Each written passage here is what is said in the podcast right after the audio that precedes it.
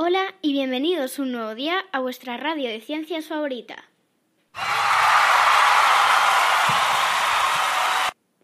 Hoy vamos a hablar de una de las anomalías de la tabla periódica.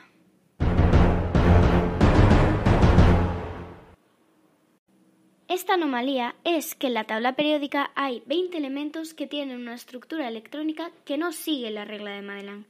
Uno de esos elementos es el cromo, ya que la regla de Madelung predice que debería tener 4 electrones en los orbitales 3d y 2 en el 4s, pero el cromo tiene 5 electrones en los orbitales 3d y 1 en el 4s, de modo que el cromo y una docena más de elementos tienen un electrón adicional en los orbitales d y f, en lugar de tenerlos en los orbitales más externos como cabría esperar. Y el tema no se quedó ahí, ya que en 2006 un filósofo químico y sus colegas abrieron de nuevo el debate y dijeron que para una energía dada es posible que el electrón esté en uno o varios orbitales, de modo que hay que tener en cuenta esas opciones para derivar la configuración electrónica más estable de cada elemento.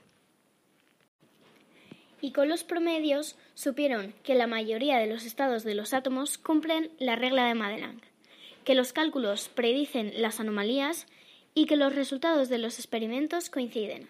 Por lo tanto, la mecánica cuántica explica los desconcertantes elementos de la tabla periódica.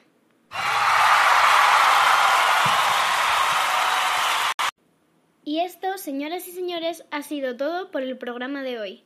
Gracias por haber escuchado nuestra radio.